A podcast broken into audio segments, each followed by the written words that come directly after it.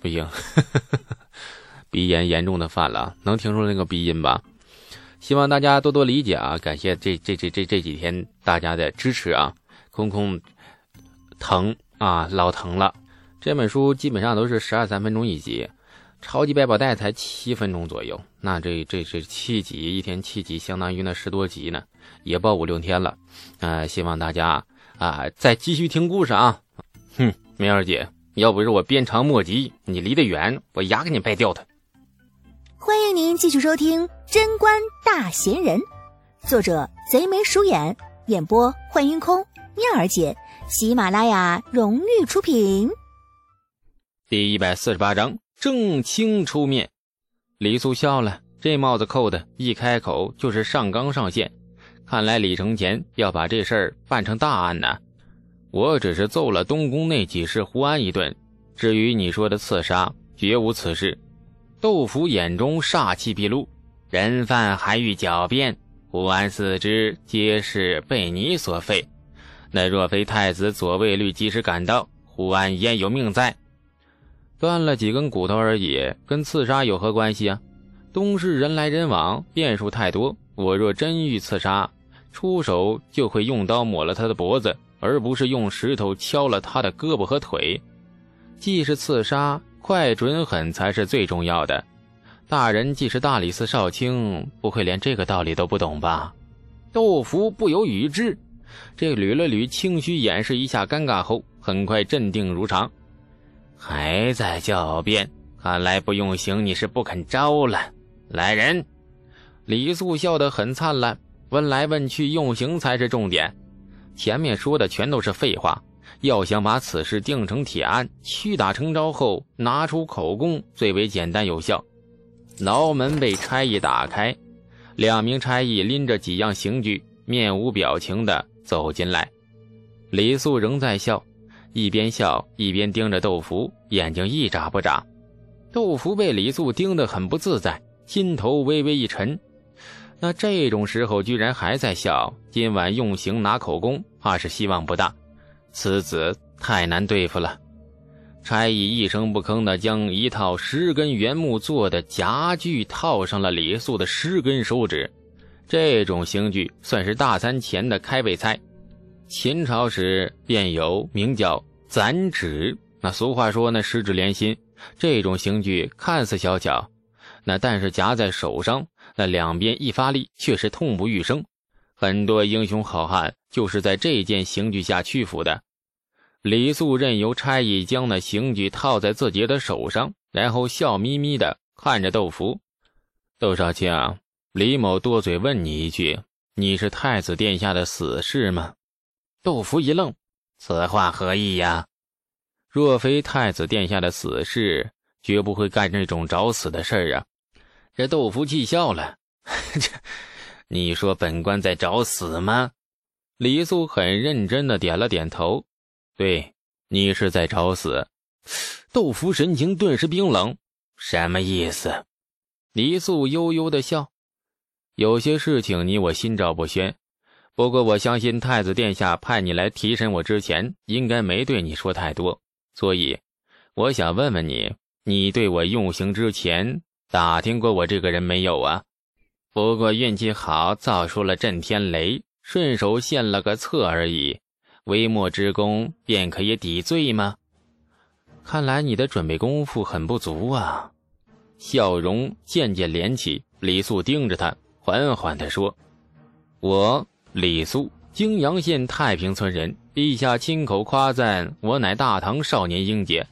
陛下在封我官爵之前，前后两次微服寻访我。”令我论策奏对，三次请我做官，皆被我婉拒。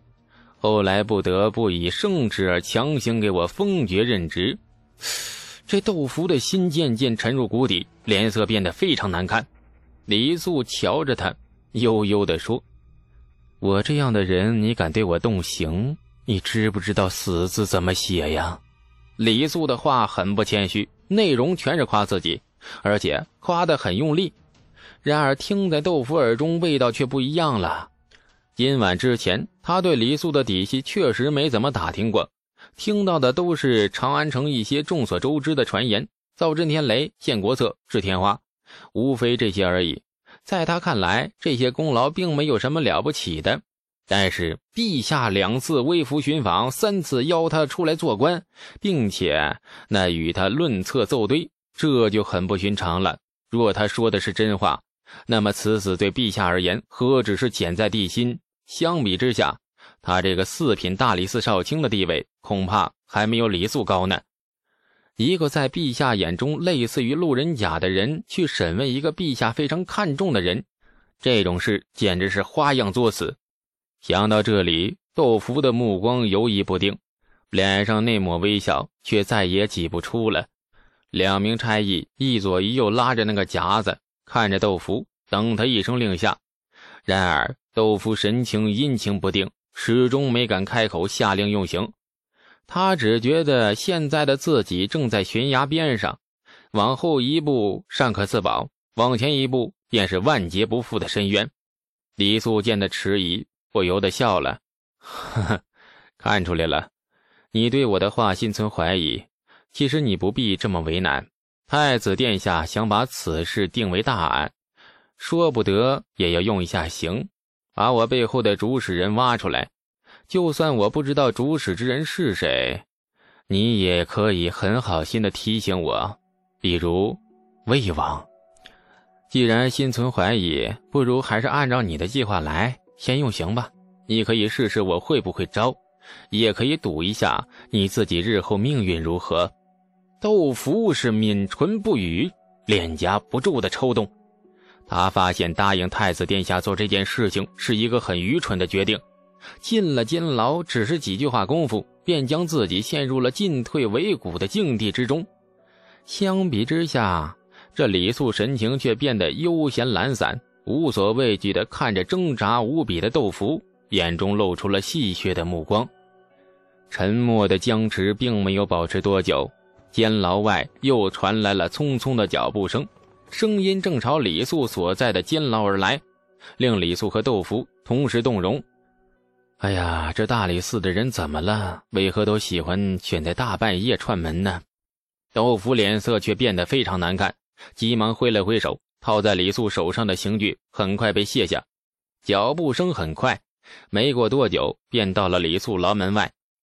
一名穿着那绯色官袍的中年人领着四五名差役在牢门外站定，借着昏暗的火光，窦福认出了来人，神情愈发惊愕。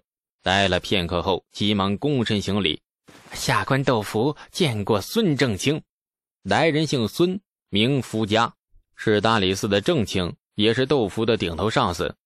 这孙福家四十来岁的样子，面貌刚正，目光清澈，举手投足间散发出一股淡淡的官威。此人算是贞观名臣，而且有一个很了不起的荣誉，他是武德五年科举甲榜第一。历史上第一个有据可考的状元，素受高祖和当今陛下看重，委以大理寺正卿一职。这大半夜的，大理寺正卿少卿齐聚一堂，只为一个刚在东市打过架的平民百姓，这种场景不能不说十分的诡异。窦少卿免礼，本官夜不能寐，心中繁杂琐事萦怀，故进那监牢巡视。听得这边有人声，好奇过来看看。这孙福家不苟言笑的捋了捋清须，露出了好奇的样子。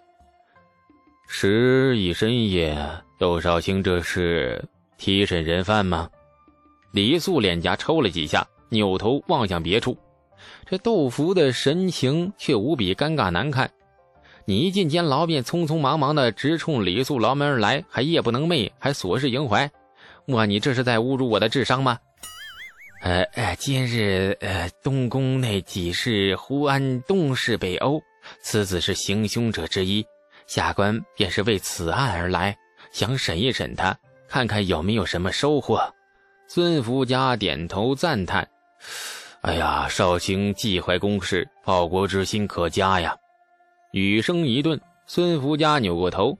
貌似不经意地朝着牢里的李素望了一眼，然后神情一呆，眯着眼仔细辨认一番。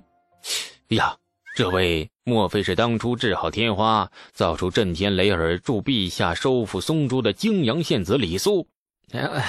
那个孙正清安好，小子正是李肃，但是已经不是泾阳县子了，而是阶下囚。哎哎哎，李县子不可妄自菲薄，陛下削你之爵，本官一听说，少年义气，血气方刚，闯闯祸事亦是平常。陛下对你寄予厚望，复职启用，迟早的事。只不知这今日李县子又入狱，呃，事出何因呢？李素朝窦福恶意的笑了笑，哎，那个还是因为打架。哦，那刚才本官说了，少年义气嘛，与人争打算什么呀？好了，不多说了，杜少卿，你继续审，本官去别处看看。说完，这孙福家朝着窦福点了点头，对牢内仍拎着刑具的两名差役视而不见，径自的领着人走远。这窦福脸色铁青。孙福家刚才这番话看似是寒暄闲聊，而且只有几句话，但是这几句话却隐含了太多的意思。首先，李素被陛下看中，已经是非常确定的事情了。不说孙福家话里的意思，就看他大半夜为李素匆忙的跑来监牢，便可知道李素在陛下心中的地位。其次，孙福家说完这句话就走，意思很明显，非常明显，有种你动的试试。窦福终于明白，太子殿下交给他的任务不可能完成了，不仅不能完成，他自己也陷入了麻烦。复杂的扫了李素一眼，窦福咬了咬牙，阴沉着脸。走，两名差役收起了刑具，一言不发的跟着窦福离开。第二日，朝会散去之后，李世民于太极宫甘露殿召见了大理寺卿孙福家。大理寺少卿窦福夜半提审李肃，是臣听到狱卒报信后，便匆忙的进监牢，发现窦福正待给李肃用刑。李世民神情布满了失望。抿唇看着殿外的烈阳，久久不语。孙福家垂头恭敬的站在了一旁。朕知道了，你退下吧。孙福家告退，那退到殿外时，突然停住，迟疑地说：“陛下，那李素仍在牢中，此案是否？”哼，小娃子接二连三闯祸，不治治，以后愈发变本加厉，让他继续在牢里蹲着吧。孙福家凛然，急忙告退。下集更精彩，感谢您的收听。去运用商店下载 Patreon 运用城市，在首页搜索海量有声书，或点击下方链接听更多小说等内容。